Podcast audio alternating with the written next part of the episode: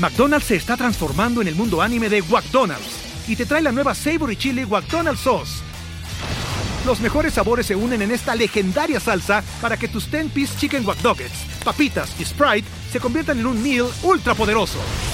Desbloquea un manga con tu meal y disfruta de un corto de anime cada semana. Solo en McDonald's. baba ¡Go! En McDonald's participantes por tiempo limitado hasta agotar existencias.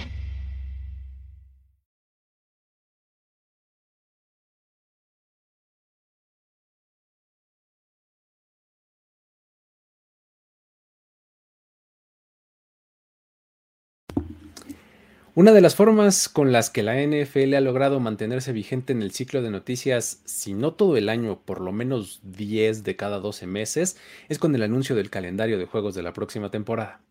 Y pues bueno, conocer cuándo y a qué hora se enfrenta tal o cual rival eh, puede ser o no digno de noticia, eh, análisis, plática y demás minucia. E, eso en esta ocasión no va a ser tema. Nos vamos a centrar más bien en cómo se determina este orden de cada uno de los juegos. Eh, el día de hoy vamos a explorar los criterios que se siguen para acomodar los duelos. ¿Qué tan importante, por ejemplo, es si un equipo es bueno o malo? Si se trata de evitar las injusticias o no. Eh, ¿Será que algunos equipos sí tienen preferencia de los que elaboran el calendario? Hoy les vamos a contar todo eso aquí en Historias de NFL para decir wow relatos y anécdotas de los protagonistas de la liga. La NFL es un universo de narrativa, testimonio, ocurrencia y memorias que nunca, nunca dejan de sorprender. Y todas las reunimos aquí. Historias de NFL para decir wow, wow, wow, wow, wow, wow, wow. Con Luis Obregón y Miguel Ángeles es. ¿Cómo están amigos? Bienvenidos a este espacio en donde platicamos de lo que se nos da la gana, ya saben, y hoy esta es semana de calendario, así que pues obviamente vamos a hablar del calendario, ¿no? Mike, ¿cómo estás? Bienvenido también a este espacio. Bien, bien, mi estimado, aquí, aquí andamos ya listos para platicar, como dices, de lo que se nos va ocurriendo de último, así de, ¿de qué hablamos? Pues de lo que queramos, a fin de cuentas, digamos que tenemos la ventaja de que el comité de selección de historias de este programa es bastante favorable para nuestra causa. Exactamente, así de mira, podemos. Pues, pues, pues, ya va a salir el nuevo de Better Call Saul, ¿qué te parece? No, ya, ya, ya sería el colmo que llegáramos a esa. Sí, no, sí. vamos, es más, vamos a platicar de una, una, lista de la temporada de Moon Knight. Exactamente. ah, digo, si algún día a ustedes les interesan esas cosas, avísenos y pues creamos. también, eh, o sea, para eso. También podemos platicar de eso. Pues. Aquí, en, eh, aquí les vamos a contar cosas que tienen que ver con NFL, aunque sea tangencialmente. Este, y, creo que en este, en este caso es justamente de esos, porque eh, la verdad es que el calendario es, es la cosa más lela, o el anuncio del calendario es la cosa más sope, ¿no? pensar, pero ahí nos tiene a todos, ¿no? Y la verdad es que cuando lo piensas, cuando lo analizas y cuando entiendes todo el trabajo que hay detrás, dices, no, bueno, qué bueno que les hacen un evento a estos señores, ¿no? Cuando menos, o sea, de verdad, mínimo por el trabajo que se tienen que aventar para diseñar el calendario. Yo sé que hoy estamos en el, Día de las Madres y mandamos una felicitación a todas aquellas oh, que estén viendo y obviamente pues a, todos aquellos que tienen con quien celebrar y a, alguna persona en su vida que mezcla felicitar, felicítenla. Pero pues también podemos hablar de que es un des armar este calendario, James. Sí, totalmente. bien cañón. Y la verdad es que es este una cosa bastante, bastante interesante. Todos son así como unos ñoños del fútbol americano como nosotros. Sí. Esa es la onda. ¿Sabes qué? Fíjate, aquí es cuando empiezas a entender cómo hay un montón de áreas del conocimiento que se pueden cruzar con el deporte y específicamente en este caso con la NFL. Aquí, pues la actuaría, las matemáticas y todo eso se puede cruzar perfectamente con la NFL, ¿no? O sea, además de los analytics, ¿no? Sí, claro. Este, aquí también, porque es exponenciales, ¿no? O sea, es números exponenciales. Aquí este es n a la 16 o n a la 18 y no sé, o sea, es ese, híjole, la verdad es que está bien complicado porque a final de cuentas es crear cruces, ¿no? O sea, son como matrices de doble entrada, ¿no? Matrices de doble entrada para los que les estoy hablando en arameo antiguo. es un cuadrito, pues, que tiene datos de arriba para abajo y de izquierda a derecha, ¿no? Esa es una matriz de doble entrada. Y los cruces, eh, pues es el, el partido, ¿no? Entonces, ¿cómo haces que todo cuadre, además cumpliendo con ciertos estándares y con ciertas reglas, pero además satisfaciendo expectativas? Oh, hay un montón de aspectos, ¿no? Sí, y, por acá ya nos están este, poniendo algunos comentarios de, bueno, sí, va mucho con el tema de cómo termina la temporada pasada, eso determina algunos rivales, y hay, hay, como, digamos que esa es como la parte inicial, o sea, saber contra quién vas a jugar es como paso número uno. O sea, ¿Por qué no empezamos por eso? A ver, empecemos platicando de, pues hay que definir de entrada a los, a los rivales, ¿no? O sea, ¿Contra quién jugamos? A ver, empecemos por ahí, Mike, venga. Porque ese es como el primer punto. O sea, para poder armar un calendario de juegos, primero tienes que saber quién va a jugar contra quién. Exacto. Es como el primer criterio a definir, ¿no? Sí. Paso número uno para armar su calendario de una liga deportiva, tener definido quién juega contra quién. Exacto. O sea, básicamente tener equipos que se enfrenten entre ellos. Tener equipos que se enfrenten. Entonces, digamos que es como un requisito muy básico, pero es importantísimo tenerlo muy claro. Ajá. Obviamente sabemos que, bueno, eh, desde la temporada pasada cada equipo debe jugar 17 partidos en un periodo de 18 semanas. Eso es como la base. Y los rivales se determinan siguiendo una serie de, este, como de listas, de, cosas, ahí los checklists, como de, a ver, vas a enfrentar, por ejemplo, número uno, dos veces a cada rival de tu división. Ok. Cada división tiene cuatro equipos, ¿no? Claro. Entonces tú enfrentas a tus tres rivales de división dos veces. Ok, ya, llevamos seis juegos. Seis juegos, ya vamos avanzando. Ok, va. Ahora, vas a enfrentar a toda la división, a toda una división completa de la misma conferencia. Exacto, recordemos, AFC, NFC. ¿Sale? Si yo estoy en la NFC, entonces voy a enfrentar a una división completa que no es la mía, porque ya lo dijimos, completita. Entonces son cuatro partidos más, ¿no? Totalmente de acuerdo. Cuatro más seis, llevamos diez, ¿no? Matemáticas avanzadas, eh, vamos bien. Va. Diez. Ok. Sumas todavía le entro. Ahí todavía le digamos todo sin problemas. Luego, vas a enfrentar a toda una división completa de la otra conferencia. Ok, siguiendo con el mismo ejemplo, entonces yo estaba en la NFC, tengo a una división completa de la AFC, son otros cuatro, ¿no? Llevaba diez, Van 14, ok. Ya vamos por menos. Ya vamos por tres. Que son como los donde empezamos a ponernos un poquito más puntuales. Y está medio rebuscadón de, de frasear, pero a ver, vamos a hacerle sentido. Ya te vamos también a, quitar un mito que hay por ahí de que los equipos más malos tienen calendarios más fáciles. Van a ver. Sí. Es un mito, pero enorme. Vas a enfrentar, ya dijimos que eres un equipo del NFC, Luis es un equipo del NFC. exacto. Le asigno los Dallas Cowboys, no sé por qué por pura coincidencia. es el primer equipo que se me vino a la mente cuando hablé de Luis. Entonces, él va a enfrentar a los tres rivales de la división, Washington, Nueva York y Filadelfia, dos veces. Va a enfrentar una división completa. Vamos a suponer que enfrenta a la norte. Ok. Ya está, los cuatro. Ahora, va a enfrentar a un rival del sur y a un rival del oeste, pero debe ser el que terminó en la misma posición que los Cowboys el año pasado. Ok. Los Cowboys quedaron en primer lugar del este el año pasado, entonces voy a enfrentar al primer lugar del sur, quedamos, y del oeste. O sea, básicamente, primer lugar de las dos divisiones con las que no vas a jugar. Que no enfrento completo, exactamente. Ok. Digamos que esa es como la fórmula. Ya. Y ese era como el, el, calendario hasta hace un año. Exacto, hasta 2020, ¿no? Hasta ahí estábamos. Ajá. El agregar el el equipo, el mentado partido 17, tenía que, este, tenía que incluir ahí como un asunto medio particular, porque ahora es, vamos a enfrentar a otro equipo. Y decidieron que fuera un equipo de la conferencia opuesta. Primer requisito. Ahora, como tú enfrentas una división por año, este año vas a enfrentar una división completa. El año pasado enfrentaste una división completa, que no es la misma. Sí. Y el próximo año vas a enfrentar otra división que tampoco es ninguna de las otras dos. Ajá, exacto. Y lleva tres de cuatro divisiones que hay en la conferencia, ¿no? Entonces, básicamente es como, en tu año tienes uno atrás, uno adelante, ahí son tres. El equipo que haya quedado en el mismo lugar que tú, de la división que no vas a, que no tienes el grupo de tres, es. Ese es, exacto.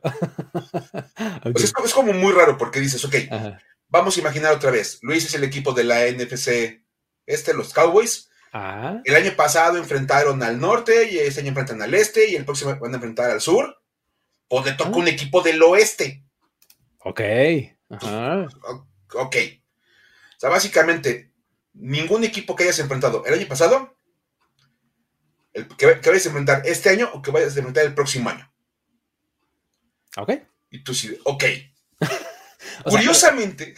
Eh, más rápido, en, cuestiones prácticas y reales, eh, en, en, 2022, ese equipo son los Bengals.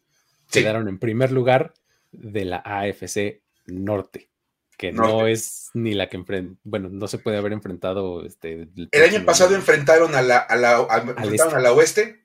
Al este. Este año enfrentan eh, al este, no, al, al, oeste, ¿no? Enfrentaron a Chiefs. Ah, tienes razón, tienes razón, tienes razón, sí, sí, sí. sí. Ajá. Lo sé porque Washington también los enfrentó. claro, claro, sí, sí, El año pasado fue el oeste.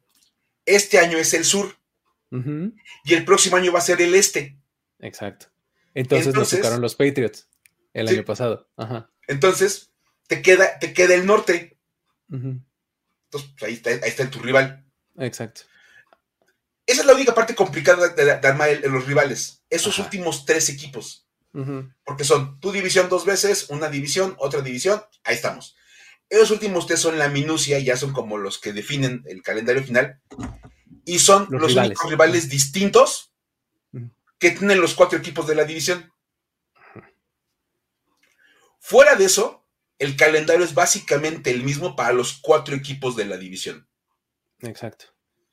Entonces, ese, ese mito de que el equipo que cabe en último lugar le toca un calendario más fácil. Y viceversa, el que, el que gana, uy, tiene calendario de primer lugar, aguas. Sí, son tres juegos. Tres partidos. Ajá. Tres de 17. O sea, no, o sea, vamos, todavía en una liga en donde eh, solamente hay 17 partidos, una victoria o una derrota sí es muy importante, pero en el panorama general de las cosas no es como que sea impresionantemente más difícil uno que otro, pues no. Sí, lo que pasa es que a fin de cuentas es básicamente como un, set ya establecido. Los equipos de la NFC este van a enfrentar a una, a una división de la nacional, a una división de la americana, los cuatro a todos. O sea. Exacto. Y se van a enfrentar entre ellos dos veces. Entonces, 14 juegos están básicamente definidos. Te falta por definir tres, que son básicamente las mismas posiciones de otra división. De otras divisiones, básicamente por verlo así. Dos divisiones de, la, de tu conferencia, una división de la otra. Y ya. Ya sale así. Y no se preocupen, ya vi que está acá poniendo que está medio, medio enredado el asunto, pero tranquilos, no hay examen no, va a haber bronca. Eh, sí, básicamente, ahorita eh, este, este concepto de cómo se determinan los rivales es solamente para llegar a cómo hacemos el calendario, porque, o sea, de entrada el, punto es, primero conoce a tus rivales. Estos rivales se, conocen finalmente para cada uno de los 32 equipos terminando la última semana de la temporada regular. Ya sabes quiénes son tus rivales de la próxima temporada, porque ya sabes estos tres que te faltan, ¿no? Por, justamente por el standing, ¿no? Por dónde terminaron dentro de su propia división. Es lo único que te falta. Una vez que lo tienes, entonces puedes dar el siguiente paso, ¿no? Es el armado artesanal o, los orígenes de cómo se empezó a, acomodar toda esta onda, ¿no? O sea, básicamente aquí lo que había en un principio era pues, eh, una cosa tal cual, así en un pizarrón de corcho, ¿no? Para acomodar a los partidos de toda la temporada, de las 18 semanas, bueno, en aquel entonces eran 17 semanas, ¿no? Cuando se empezó a hacer esto. Fíjate, la matemática indica, y aquí estoy confiando totalmente en la fuente de donde lo saqué, porque no me da para, para comprobar el número, este, la matemática indica que para cada equipo hay una cantidad que ronda los mil millones de posibles combinaciones de calendario. Cada equipo. O sea que para acomodar los 272 partidos en 256 espacios a lo largo de las 18 semanas que hay en temporada, el número de combinaciones posibles de calendario ronda el billón. O sea, y estoy hablando en español, ¿eh? O sea, mil millones y billones, ¿no? Entonces, si fuera en inglés, tendría one billion y one trillion, ¿no? Entonces, eh, así está la cosa. Imagínate nada más la, la cantidad de posibles mezclas, combinaciones, versiones de calendario que hay. ¿no? A raíz de que, eh, de que la NFL entonces se convierte en una liga que es principalmente un producto de televisión, pues el cuándo y a qué hora se van a jugar los partidos es una cosa que es ya muy, muy importante, ¿no? O sea, no es nada más de lo vamos a jugar en casa de él, de él o en casa mía, ¿no? O sea, ya eso no es suficiente, ya es cuándo, o sea, qué día de la semana eh, eh, cuándo, en qué mes, en qué semana y a qué hora, a mediodía, la tarde, la noche, ¿no? Entonces, eh, todo eso es muy importante porque, pues, televisión, ¿no? Entonces, inicialmente, pues, como lo decía, era un pizarrón de corcho en el que, pues, se acomodaban los equipos de las columnas, las columnas, acuérdense que son las verticales, ¿no? Y en las, en las filas se colocaban el número de semana. Entonces, en la intersección de eh, equipo con semana, se ponía un rival. Entonces ya sabías que eh, el equipo tal en la semana tal se iba a enfrentar a este otro, ¿no? Entonces, eso era lo primero y además se manejaba un código de color, ¿no? Ya fuera con un pin o con la etiqueta del color de mismo, con del, donde ponías el rival, ahí para saber en qué momento se jugaba el partido. Esto indicaba qué tipo de juego era, si era de lunes por la noche, si era de CBS, si era de Monday Night Football, si era de 12 del día, eh, cosas así, ¿no? Entonces le ibas poniendo estos, estos códigos de color, ¿no? Y pues lo que siempre se ha tenido en mente desde aquel entonces hasta la fecha, aunque usted no lo crea, es que en este rol que se arme haya el mayor balance competitivo que se pueda aunque los aficionados siempre nos quejemos de que la NFL está en nuestra contra y que nos dieron el calendario más difícil y que cómo es posible, que no sé qué, todo eso, pues realmente la liga siempre se ha preocupado por eso. Más o menos así era, estos eran como los orígenes, así de, vamos a poner este aquí y órale, y, eh, se arrancaban, ¿no? Y entonces pues ya de ahí iban como acomodándolo, ¿no? Ok. Está, interesantísimo esa parte. Imagínate esa chamba. O sea, tienes ahí tu pizarrón de corcho, tienes todos tus, este, tus pincitos y todo, pues órale, dale, ¿por dónde empiezas? ¿No? Entonces, ahí fue cuando empezaron a decir, no es que sabes que necesitamos como que criterios, como ciertas reglas básicas, ¿no? Entonces aquí es cuando llegamos a cómo ya se arma hoy día el calendario final, ¿no? O sea, cómo, cómo llegamos a este, este producto que ya tiene, bueno, fíjate, esa es otra, pasó de tener un día del off-season, ahora tiene como diferentes momentos, ¿no? Porque nos soltaron unos en unos días, otros en otros. Entonces, ahora ya tiene varios momentos en el que anunciamos este asunto, ¿no? ¿Cómo lo armamos? Pues esta forma artesanal ya quedó claramente este, rebasada, ¿no?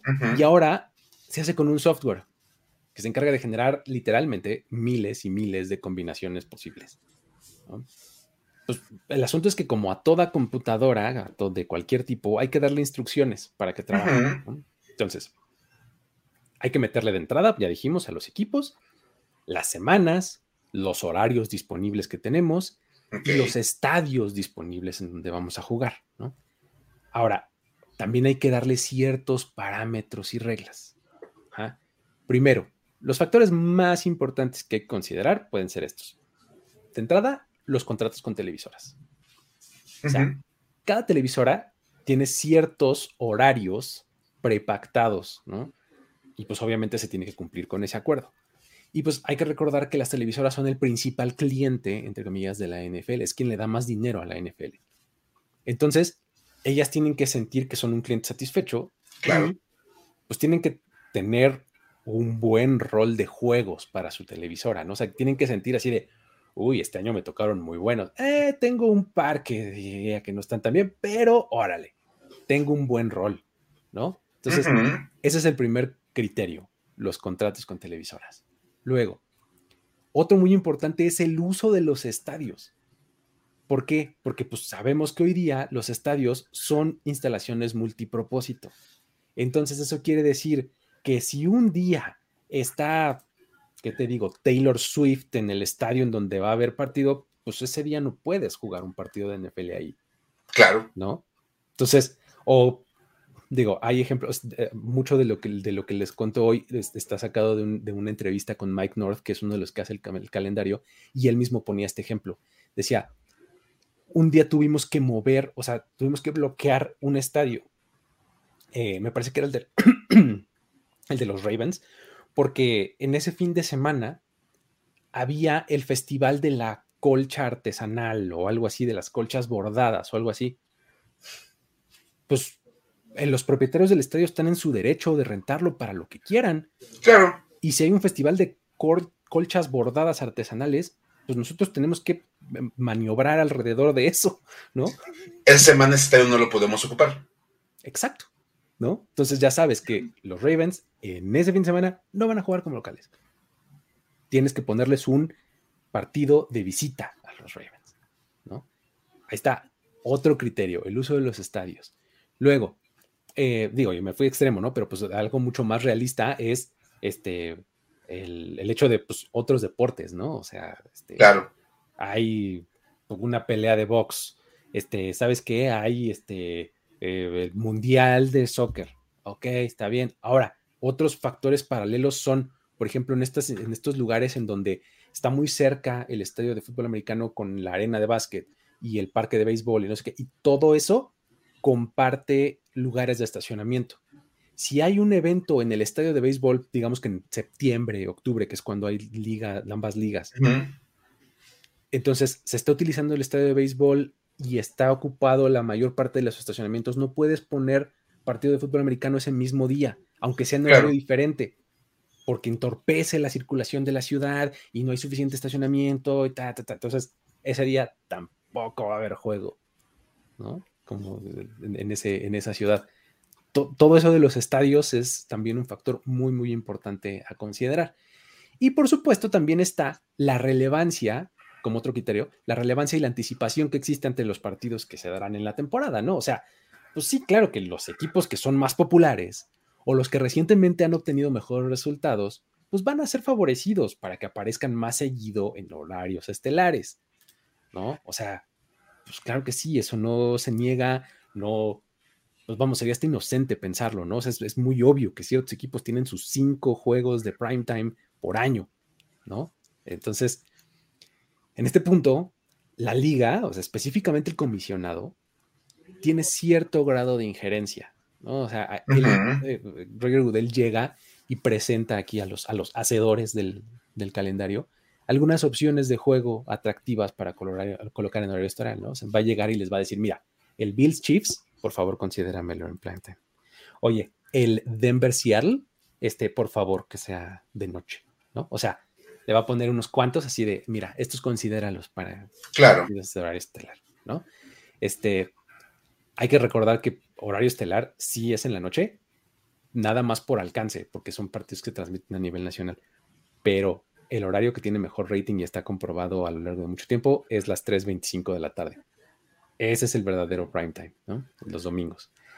Pero bueno, incluso otra cosa que, influye en esto de los eh, eh, de qué equipos juegan en horario estelar es el draft mismo. O sea, durante el draft se monitorean ciertas historias para detectar partidos que puedan tener mayor relevancia o perderla al momento de que un jugador esté siendo drafteado, o si se da un intercambio de un jugador relevante de un equipo a otro, o si, por ejemplo, llegó un nuevo coreback a un equipo que no esperábamos que tuviera un nuevo coreback, entonces eso cambia y tienen que remover todo y demás, ¿no? Entonces, son cuestiones que hacen más o menos relevantes ciertos encuentros, ¿no?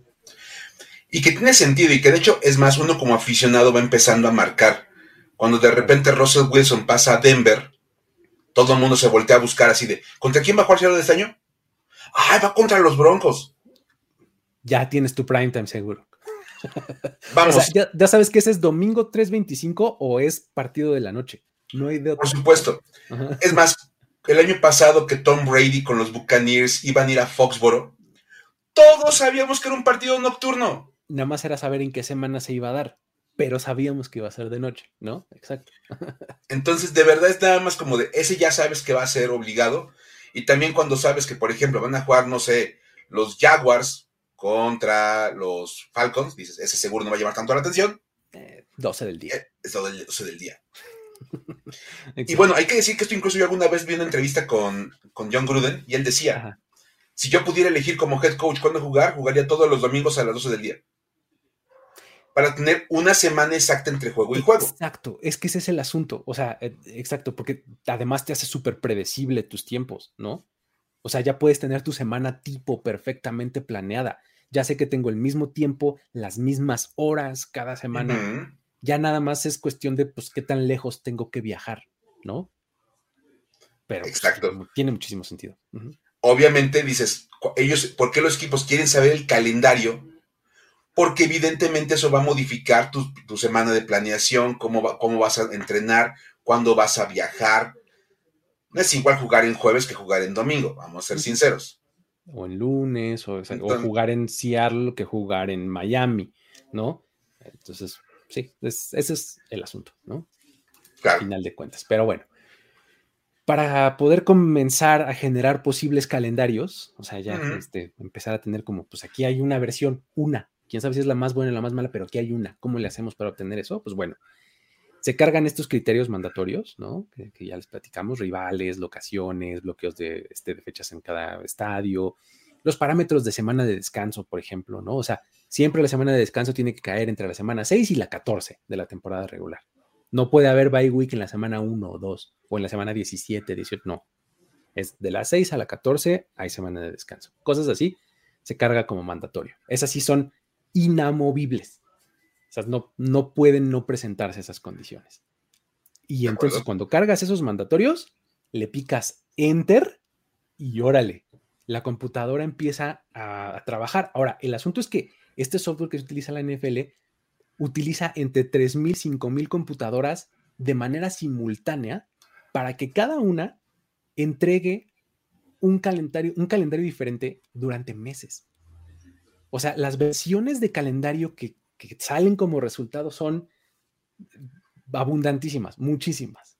Ahora, para acercar, pues, ¿cómo diferencias y cómo discriminas los menos buenos? ¿Cómo priorizas los mejores? Pues lo que, lo que hicieron fue implementaron un sistema de penalizaciones para las combinaciones que arrojaba la computadora. Esto quiere decir que, pues, por cada uno de los criterios que se establecieran y que se presentaran en ese calendario, se le iba a otorgar cierto número de puntos.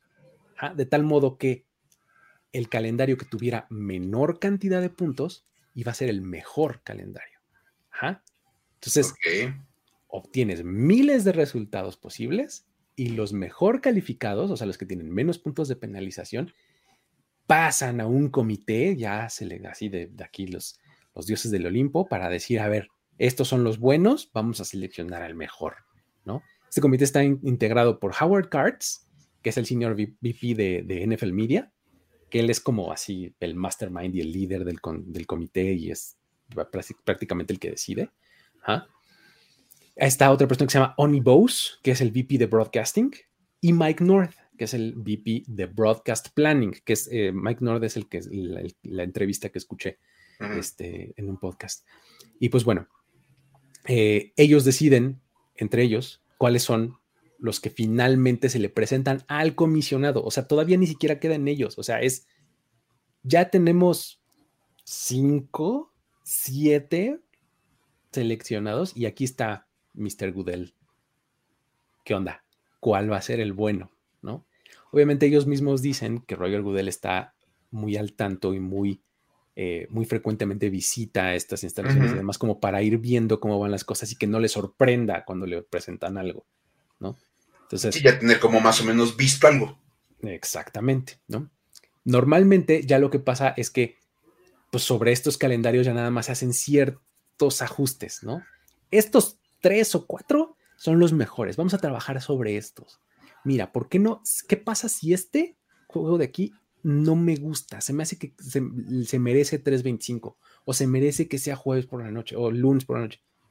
¿Dónde lo ponemos? A ver, y entonces, obviamente tú mueves uno para otro lado y eso te causa un ripple effect, así un, efecto dominó así asqueroso, ¿no? Porque lo cambias de aquí para acá y este lo tienes que poner en otro lado y así, entonces, ya eso implica mucho más trabajo, pero ya estás trabajando sobre una base, ¿no? Entonces, ya tienes este proceso y cómo saber cuáles son estos eh, criterios no deseados, los, los, más importantes, pues aquí los vamos a contar. Y aquí es donde está la minucia y lo más padre de este, eh, pues como de estos criterios y de, de, la elaboración de este proceso, porque pues hay que recordar, primero que nada, que estos no se cumplen al 100%, o sea, son cosas que a veces se van a presentar en algunos calendarios, pero que cada que se presenten van a implicar que van a tener puntos de penalización y acuérdense que entre más puntos, menos consideración se le da a ese resultado, ¿no? Entonces, ¿cuáles son esos? Ahí les van. Son varios, pero están padres. No debe de haber rachas de tres juegos consecutivos como visitante. Ajá. Ok. Tres semanas viajando no aplica. Si se llega a dar, es rarísimo. Sí se da, pero eso es uno de los criterios que más puntos de penalización le otorga un calendario. Y es cuando los equipos más se quejan. Por supuesto, pues que está cañón, ¿no? Porque tú sabes incluso como equipo que ese es un criterio de no. Exacto. Y dices, oye, ¿y por qué dejaron pasar que yo jugara? O sea, de verdad pasa. Tres semanas consecutivas como visitante, ok, a veces se lo permiten cuando dicen, bueno, el viaje es dentro de tu propio estado. Así de, ay, de California vas de una ciudad a otra de California. O vas de, de, Dallas a Houston. O vas de este, nada más al estado de junto. los, Dolphins, los Dolphins van a Tampa Bay. Exacto, algo así. Tres semanas consecutivas de visitante, solamente en esos casos se permite porque el viaje es muy cortito. Sí, claro. Entonces, se llega a colar alguno, pero cuando los viajes que están involucrados ahí son cortos. Luego, otro. Ningún equipo debe de jugar de visita después de jugar en Monday Night Football. que recordar que el Monday Night Football te quita un día de preparación de tu siguiente juego. Entonces, si además le agregas que tienes que viajar, pues ya le cortaste otro día, ¿no? Claro. Tienes una semana súper corta, ¿no? Entonces, ese también se penaliza. Luego, no se debe de jugar dos partidos consecutivos como visitante para comenzar o para cerrar la temporada. Este sí lo he visto mucho. Sí. O sea, sí, sí he visto mucho que los equipos tienen dos partidos iniciales fuera de casa o para terminar dos partidos este, fuera de casa, ¿no? Ahora, yo recuerdo algunos casos así de partidos, de dos partidos iniciales como, lo, como visitante, sobre todo con equipos que van a estrenar estadio. Exacto. Entonces, de repente están como de, le están dando los últimos toques, ya se están poniendo casi, casi ya los, últimos moñitos en, en, inauguración. Entonces, por favor, no es lo más adecuado, pero te vas a tener que ir dos semanas de visita para que en la semana tres, ahora sí abras tu estadio con todo y ya tengas un poco más de chance. Y además, en esos casos, les dan el horario estelar. Ah, pues por supuesto. O sea, eh, Las Vegas va a abrir su nuevo estadio y van a jugar en la semana 3 en domingo por la noche. Porque todo el mundo va a estar viendo, ¿no? Entonces. Que vean nomás cómo les quedó la casa. Exactamente, ¿no? Así está el asunto. Luego, otro criterio. Ningún equipo debe de jugar partidos consecutivos como visitante si estos implican cruzar el país, a menos de que esto sea totalmente requerido, ¿no? O sea, nada de Nueva York, Seattle y luego Nueva York, este, California, ¿no? o sea, una semana los Giants contra los Seahawks y luego siguiente semana los Giants contra los Rams. No manches. O sea, sí está muy manchado, ¿no? O imagínate agarrar este, no sé, a, a los Chargers y decirles, fíjate, en la semana 4 vas a ir a New, England contra los Patriots, o sea, allá en Foxboro, y luego a la semana siguiente te toca en Jacksonville. pues sí, o sea, sí, está muy manchado, ¿no? Entonces, se supone que es, es, algo que se debe de evitar. Luego, todos los equipos que juegan como visitante en jueves por la noche deben de jugar en casa una semana antes. De nuevo regresamos a los tiempos de preparación, ¿no? Semana cortita, entonces pues más te vale que estés en casa una semana antes. Luego, Los equipos que jueguen como local en jueves por la noche deben de estar limitados en viaje la semana anterior. O sea, voy a jugar aquí el jueves, pero la semana pasada no me vais a haber mandado al otro lado del país. ¿no? O sea, igual y viajo, pero viaje cortito. O si no, de preferencia, estoy aquí en mi casa, ¿no? Esos son los de jueves. Ah, y una más de jueves. Los equipos no deben cruzar más de dos zonas horarias para un partido de jueves por la noche. Ok. Hay que recordar que en Estados Unidos hay varias zonas, ¿no? Creo que hay tres. Creo que tres, zonas horarias, ¿no? Es tiempo del este, tiempo del centro, tiempo de la montaña y tiempo del Pacífico. Ajá, no. Entonces, no debes de cruzar más de dos zonas horarias para jugar en jueves, ¿no? Y que eso explica también, fíjate, por qué de repente tenemos tantos juegos divisionales o, tan cercanos en los, en Night. Todo el mundo dice, y yo me incluyo, ¿por qué Titans contra Jaguars cada año? Pues Porque son partes que pueden jugar más o menos cerca y se presta para que no crucen tanto, tanto terreno. Entonces, tiene sentido. Ahora lo entiendo. Sí, sí, sí. Luego, un equipo no debe tener una semana de descanso en el punto más próximo al inicio de la temporada en dos años consecutivos.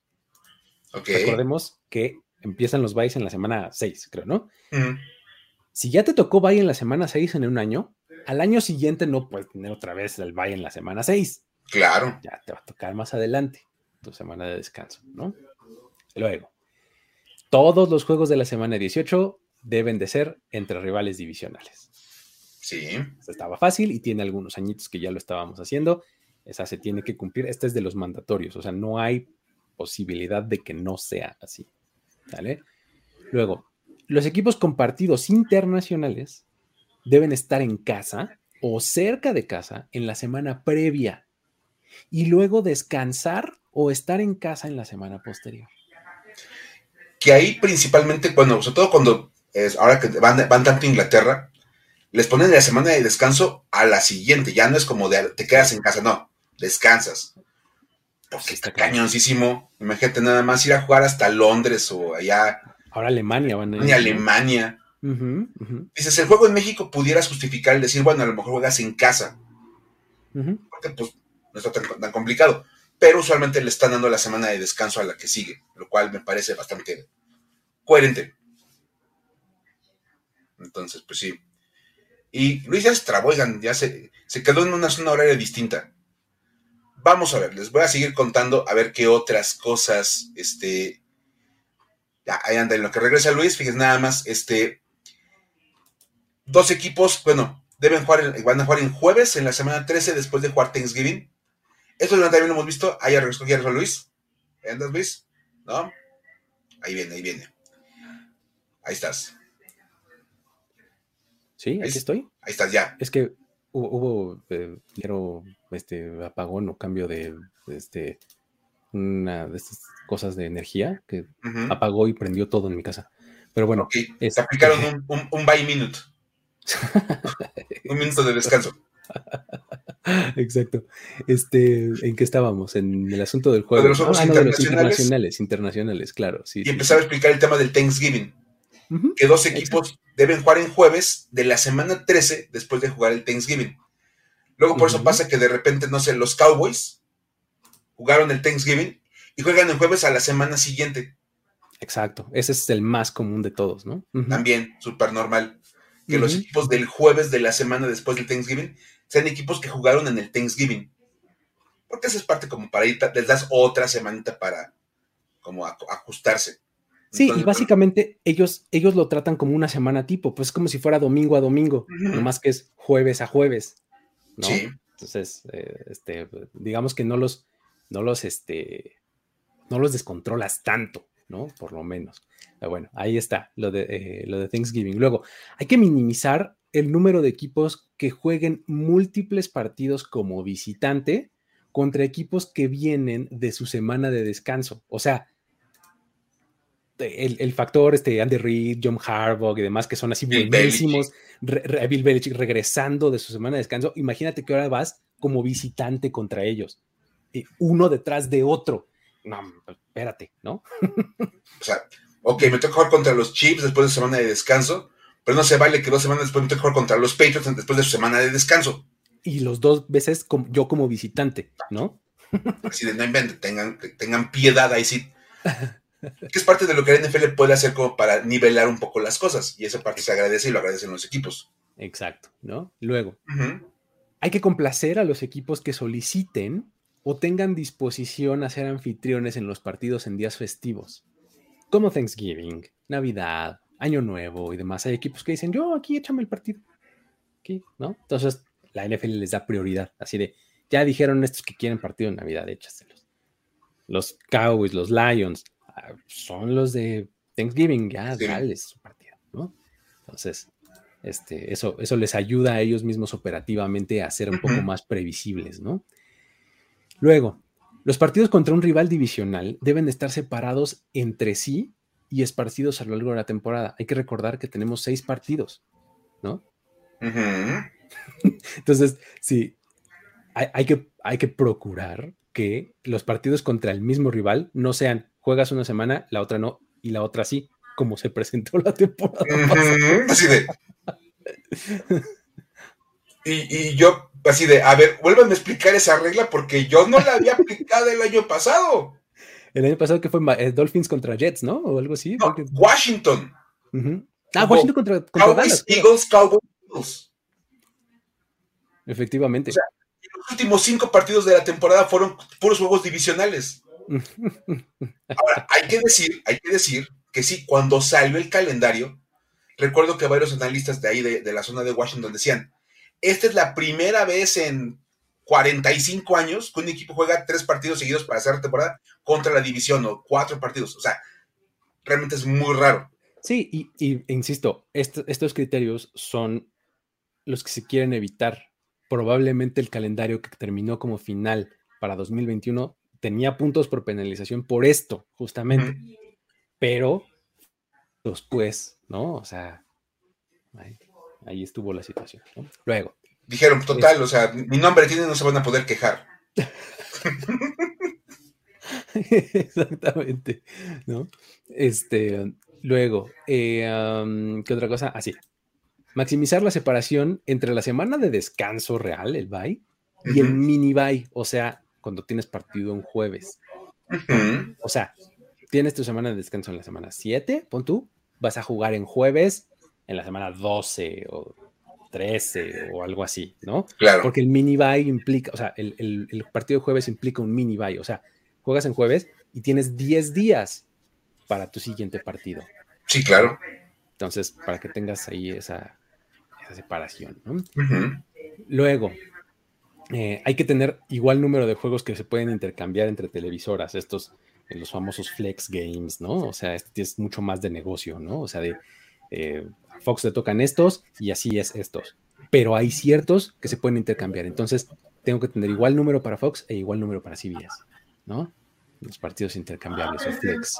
Y finalmente, eh, que, que el, último que les dije al principio es, hay que tener buen rol de juegos para horarios estelares.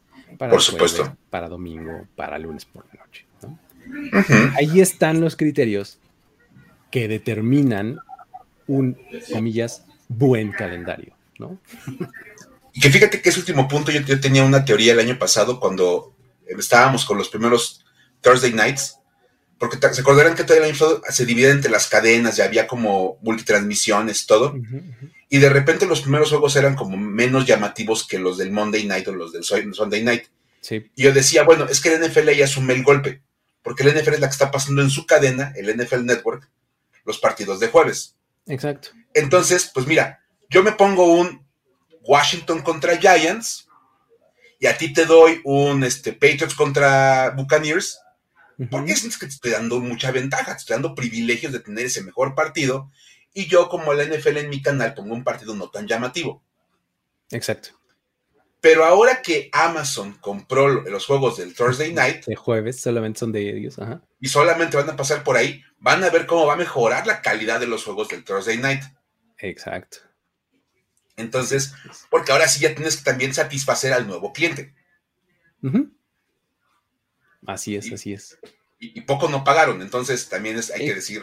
Es que ese es, ese es, todo mi punto y por eso siempre, o sea, lo menciono hasta arriba. Es hay que complacer a las cadenas de televisión. Es mi cliente más grande y más importante. Entonces le tengo que dar cosas muy buenas. Con ellos es con quien tengo que quedar bien. También con los demás, pero primero con ellos, ¿no? Así está la y, Y vamos, es, normal. Entonces, ahora, este... este... Este, jueves que conozcamos todo el calendario, ya ustedes van a tener un poquito más de elementos para decir, ah, mira, aquí se les fue este criterio que nos dijeron. Entonces, eh, aquí se dieron, pero seguramente fue porque pudieron mover otras cosas para que el calendario fuera mejor en otras partes. Algo se sacrificó, de verdad. Exacto. O sea, dices, ok, se sacrificó esta parte, a lo mejor como decíamos, en Washington, cinco juegos divisionales para cerrar temporada, pero seguramente otro montón de cosas se lograron acomodar para maximizar el efecto del calendario. Entonces, bueno, también, todo eso es parte de... Y está padre, porque es una cosa que de repente también mucha gente pregunta, ¿cómo se arma el calendario? ¿Cómo deciden quién juega contra quién en qué día? ¿Por qué es en Sunday Night? Ah, pues porque seguramente estaba en la lista corta de los que les mandó el comisionado. O pues, no estaba en esa lista corta, pero de repente agarró mucha atracción porque cierta, de, cierta historia este, le dio mucha relevancia, ¿no? Por el estilo, ¿no? Hay mucho, hay mucho como, como control de historias para ver hasta dónde lo vas a poder llevar. Sí, sí, sí, exactamente. Y, también con base en esto se, van, se empiezan a crear las narrativas, ¿no? O sea, el, que ya mencionabas, la madre de todos los juegos narrativa, el eh, Buccaneers contra Patriots de la temporada pasada, era el partido madre de todas las narrativas, ¿no? Entonces, ya sabíamos que iba a estar, ya sabíamos que iba a ser en domingo por la noche. La semana 1 ya teníamos teasers de qué iba a pasar en la semana 4. Eh, o sea, así es como se crean, ¿no? Pero bueno, pues muy bien, ahí están los, los elementos que, se utilizan para crear el calendario de temporada regular de la NFL año con año, ahora que ya son 18 semanas. ¿no? Ahí lo tienen. Y pues bueno, después de eso, ahora nos queda pasar a las historias para decir, güey, mi querido Mike, porque hay, hay buenas esta semana hay un par de historias para decir, güey, semana, y están bien padres porque pues, son provocadas por pequeñas confusiones. Sí. Pero que acaban dando, acaban dando buen material para platicar. Sí. La verdad es que está, están bien padres. Y vamos a empezar por, por el entrevistando a Patrick Mahomes que yo me imagino que, bueno, Luis, si tú tuvieras la oportunidad de entrevistar a Patrick Mahomes, no la dejarías pasar. La tomaría de inmediato, claro. Estás en cualquier lugar, te encuentras a Patrick Mahomes, dices, sí, le saco dos, tres preguntas. Saco mi telefonito y ahí lo grabo, y, pues, claro, por supuesto. Oye, porque pues, es una de las figuras más grandes del deporte en los Estados Unidos, no es nada más del NFL, es una figura del deporte en Estados Unidos y llama la atención, es un tipo mediático, Patrick Mahomes. Y obviamente, un evento que fue muy mediático fue el, gran premio allá en Miami. Que ya sabemos que, bueno, junto a una cantidad de estrellas, era más llamativo la cantidad de gente que estaba ahí eh, en el público que lo que estaba pasando en la, la pista. En la pista. Nada más hay que recordar que Tom Brady tomó una foto con David Beckham, Lewis Hamilton y Michael Jordan. Michael Jordan, exacto, así de. sí, sí. y coincido con los que dijeron, David Beckham, un favor, esa familia, no, no, a esa familia, por favor, salte. Sal de ahí, exacto, sí, sí, sí. Esa no es tu familia, David Beckham. Está un poquito... O sea, hay otros jugadores de fútbol, soccer que pudieran mejor que tú ocupar el lugar. Nada más porque ya no está este, entre nosotros el mismísimo Michael Schumacher, sino él, él, es el que hubiera estado ahí en vez de Lewis Hamilton, ¿no? Pero, este, pero, sí, vamos. Estoy de acuerdo. Y ahí andaban, o sea, Tom Brady con siete Super Bowls y Michael Jordan con seis títulos de la NBA y dos medallas de oro olímpicas. Entonces, todo el mundo presumiendo su bling ahí. bien, bien interesante. Y de hecho, había tantas celebridades que era fácil confundirte con quién andaba en el lugar. Y el mejor de todos los ejemplos fue el inglés Martin Brundle, que se encontró, bueno, él es, él es, un ex piloto de Fórmula 1, hay que decirlo, él es una persona muy metida en, ese deporte. Actualmente trabaja con Sky Sports, comiendo las carreras desde el 2012, o sea, es un tipo que este, está como bastante, bastante bien posicionado en el tema de las carreras. Sí, bien versado en su específico nicho, ¿no? O sea, todo bien ahí, ¿no? Y hay que, un punto bien importante, es inglés. Exacto, ajá. Y los ingleses, así que digas que pues a lo mejor son como muy versados en la NFL, a lo mejor no. conocen a las figuras importantes, los nombres, pero los han visto con casco y jersey casi todas las veces que los han visto. Ajá, exacto. Lo cual también es normal. Resulta que durante el, durante el evento, Brundle se encontró con Patrick Mahomes y dijo, esta es la mía. Ahorita le saco unas preguntas. Ahorita aprovecho para demostrar que aparte de todo les vengo manejando todos los deportes. El Star Power en mi transmisión, o sea, vota, ¿no? Estoy en el Gran Premio acá narrando la carrera. Tengo a Patrick Mahomes para una entrevista. Güey, está padrísima la historia. Y nada más hay un pequeño detalle que aclarar. La persona a la que entrevistó no era Patrick Mahomes. No. Sí.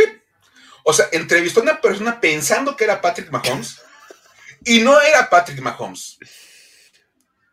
Entonces, este, entonces, pues la, cuestión es que, aparte de todo, lo mejor de todo, es que la figura a la que estaba entrevistando sí era una persona importante, una figura deportiva de los Estados Unidos. Era Paolo Banchero, que es un jugador de básquetbol de la Universidad de Duke, que está catalogado como el prospecto número uno para la, la, NBA el próximo año y puede ser el pick número uno del draft de la NBA. Ok. Entonces, obviamente, Banchero, pues llegan y le ponen un micrófono en la cara para preguntarle cómo ve las carreras. Responde, ¿no? Y pues él dijo, pues contesto, porque muchos reporteros en los Estados Unidos lo ven y le preguntan. Claro. Es un gran prospecto de NBA, entonces, pues ahí podemos ver que, pues, pues se parecen que son altos, y que tienen así el cabello rizado, como en medio afro. Sí, pero. Pero si uno, si uno ubica a Patrick Mahomes, sabes que ese no es Patrick Mahomes. Entonces, este. Ay, no puede ser. Está, está genial, la verdad, este.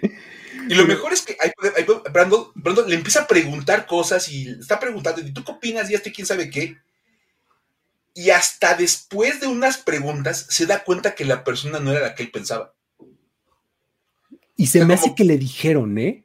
O sea, porque como que empieza a voltear y se avientan, oh, creo que no es Patrick, ¿no? o algo así dice, ¿no? Creo que no eres tú. perdón, creo que no eres la persona que pensé. ¿Cómo te llamas?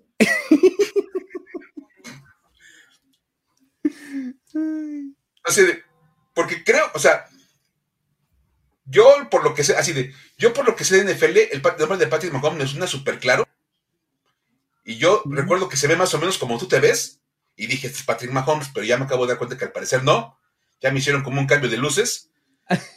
este, y entonces, pues, ¿cómo te llamas? Y ya él le dice, ah, me llamo Pablo Banchero y quién sabe qué. Y él, ah, bueno, no, pues no eres la persona que yo andaba buscando. Una disculpita. Y el otro se va así con ese de, ah, sí, no te preocupes. Eh, ándale, dale.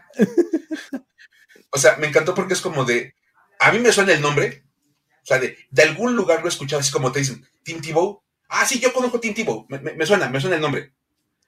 Así a él le pasó con Patrick Mahomes.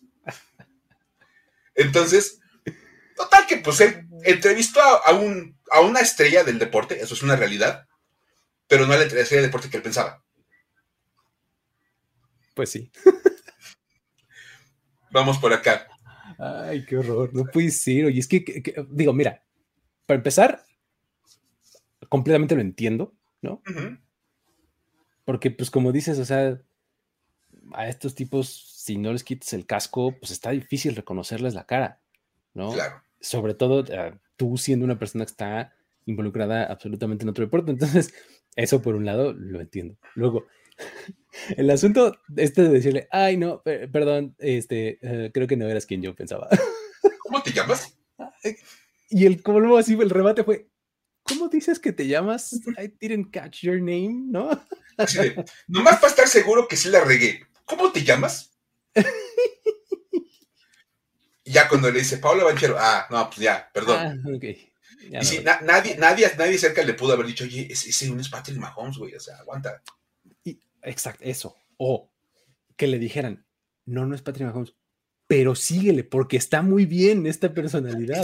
también es bueno, o sea, de verdad. o sea, si pegaste una celebridad. Ajá, dale, síguele, síguele. Es como si te encontraras en un, en un, lugar a, no sé, a Trayvon Walker o a Aidan Hutchinson y lo confunde, o sea, confunde a Aidan Hutchinson con, un hermano Bosa. no, no es uno de los Bosa, güey, pero dale, porque es un, es un buen pick de draft. Salen los primeros tres, tú dale con la entrevista, tú síguele preguntando. Así, igual la misma. Y bueno, eso es por el lado de lo que pasó en Miami, en el Gran Premio allá de la, Fórmula 1. Exacto, sí, sí. Vámonos Ahora, Luis. Espera, espera porque eh, eh, me están diciendo que Schumacher no está, eh, no, ha, no, ha, muerto y yo ya lo adelanté al, siguiente plano, pero yo me había quedado con la idea de que se había tenido un examen, un examen, un accidente de esquí que se había quedado súper grave y demás, este, y desde mi entender como que ya estaba completamente en otro plano, ¿no? Este, si no es el caso, una disculpita, nada más.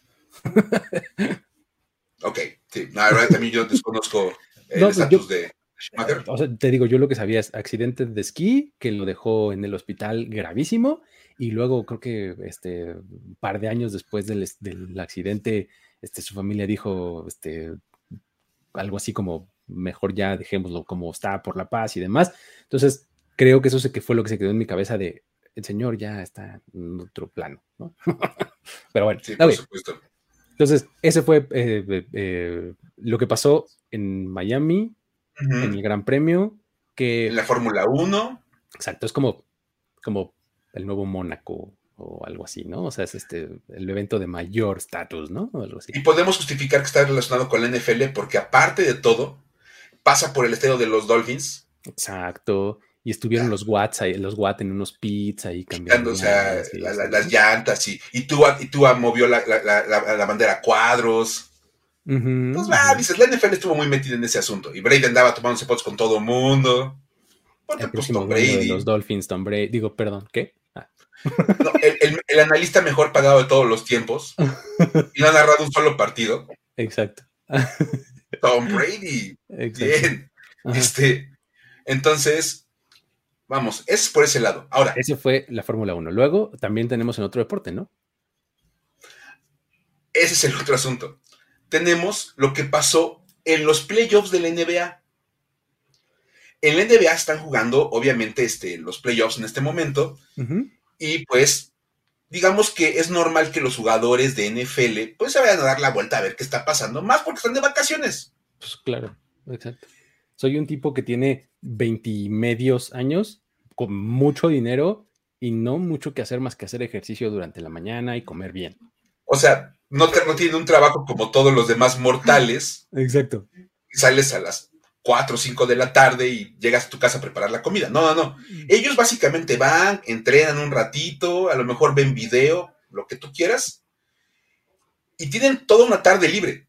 Y listo. Y mucho dinero para Y mucho dinero para quemar. Entonces, de repente tú ves que hay un partido de NBA en tu ciudad, tienes, para comprar un boleto en, primera fila. Courtside, por supuesto, ¿no? Ajá. Y vas a aprovechar para ir.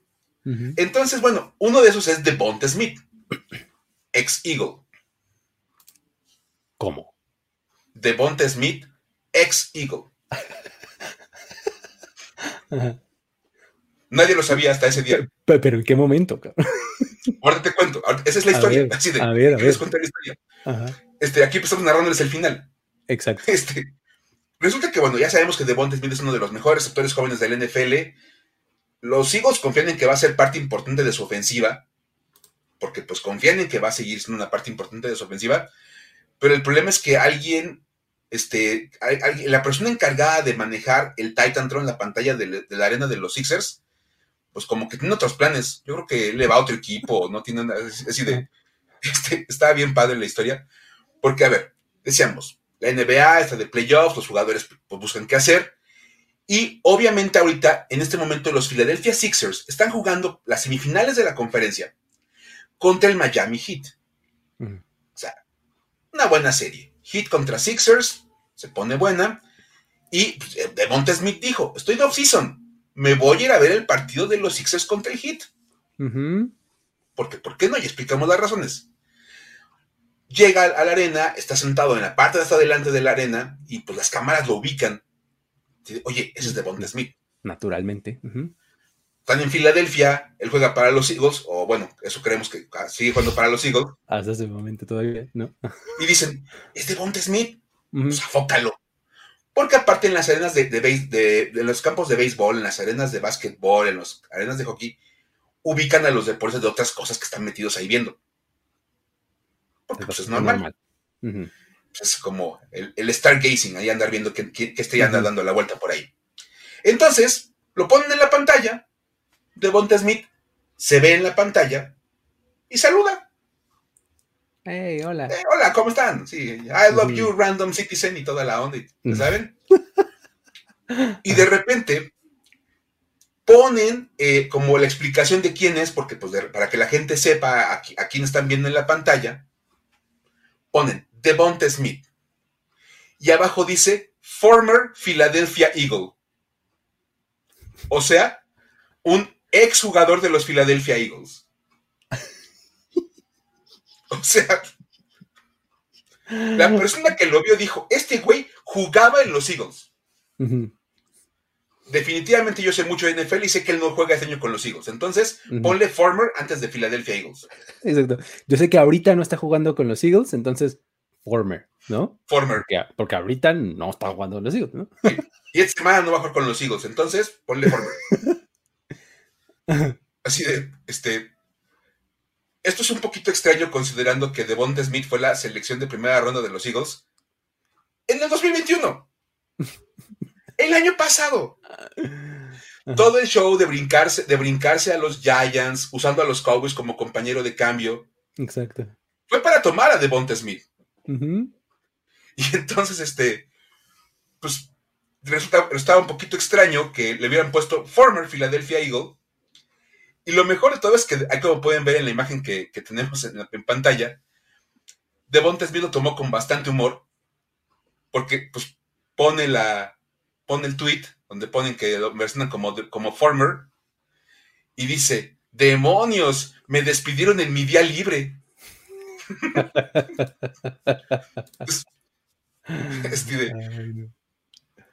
O sea, lo tomó muy bien y la vez dijo, pues, está bien, se equivocaron en toda la onda. Pero yo, sí, le hubiera puesto una, mención a los Eagles. Oigan, algo que me quieran contar. exacto, así de uh, at Philadelphia Eagles.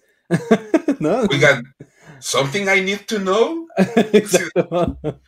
hago maletas. me van a aplicar un Cadarius Tony de que me van a cambiar después de un año. o sea, estuvo divertido porque a fin de cuentas se ve que también la persona que estaba en la arena ahí manejando la pantalla y todo de los Sixers, sí conoce a los jugadores, pero no sabe su estatus actual con los equipos. Exactamente, el estatus contractual ya es un nivel que ya no le llega. Sí. Ya esa información es mucho más avanzada y no tiene, no tiene acceso a esa información la persona en la pantalla y pues nada más le pone lo que él, lo que él sabe y lo que él entiende vamos a decir, como Luis Obregón hablando de Michael Schumacher, sabe que ganó muchos títulos de Fórmula 1, pero no sabe si está vivo o muerto, ¿no? Ya. Tan fácil. ¿No? Entonces, este, pues resulta que ahí estuvieron un par de confusiones y con básicamente un día de diferencia, o con horas confundiendo uno a, Patrick Mahomes con un jugador de, NBA, y otros dicen, no, este, este, jugaba en los Eagles. Sí, sí jugaba, ah, pues sí. Buenísimo. Ahora, a ver, dile que no. ¿Jugaba en los Eagles o no jugaba en los Eagles? El año pasado él jugaba en los Eagles, eso es cierto. ¿No? es más, puedes haberle puesto Future Philadelphia Eagle. también hubiera sido cierto. Porque el próximo año, o sea, en la temporada que viene también va a jugar con los Eagles. Ahorita no. Exacto. Porque no hay temporada. Pero en un futuro, cuando la temporada empiece, va a jugar con ellos. Exacto. Entonces, ahí están par ustedes para decir, güey, que nos dejan otros eventos deportivos en los cuales algún jugador de NFL andaba metido y por alguna razón la NFL acaba siendo centro de atención en cosas en las que la NFL no tiene nada que ver. Eh, como el clásico attention horror que es la NFL, ya saben, que si el calendario, que si leo nombres de una tarjeta, que si, ya saben, lo que sea es bueno para mantenerse en el ciclo de noticias. Y uno aquí haciéndoles el caldo gordo, ¿no? Definitivamente. Uno que pues, ayuda a la causa. Exactamente. Pero bueno, pues muy bien, con eso llegamos al final de, este episodio, amigos. Este, muchísimas gracias por haber estado por acá, eh, por haber dejado acá sus comentarios en el chat en vivo. Este, Gracias a todos los que también lo ven y lo escuchan on demand en las diferentes plataformas de podcast o de video. Eh, dejen un like, dejen un rating, un review en las plataformas en donde ustedes lo consumen. Eh, les agradeceríamos mucho. Y pues ya estaremos por acá la próxima semana de vuelta en un episodio más, hablando de más eh, temas similares, ¿no, Mike? Sí, exactamente. Básicamente, ¿qué pueden esperar la próxima semana? Lo que se nos ocurra a Luis y a mí de aquí al lunes. Manténganse atentos porque en una de esas le salimos con el el review de la temporada 4 de algo. Sí, sí, sí. analizamos este, todos, los, todos los personajes de Cobra Kai que salieron en las películas del Karate Kid. Exacto, sí. El final de los supercampeones o algo así. Este, el final explicado, ¿no? Ya saben que. 14 cosas que no viste en el final de los supercampeones. Exactamente. Ah, tranquilos. A nosotros se nos ocurren esas cosas. Pero bueno, eh, con eso nos pedimos. Luis Obregón, Miguel Ángeles es. Hasta la próxima. Nos vemos. Bye bye. Bye. Esto fue Historias de NFL para decir wow, wow, wow, wow, wow, wow, Los relatos y anécdotas de los protagonistas de la liga directo a tus oídos. Con Luis Obregón y Miguel Ángeles es. Voz en off, Antonio Sempe. Una producción de primero y diez.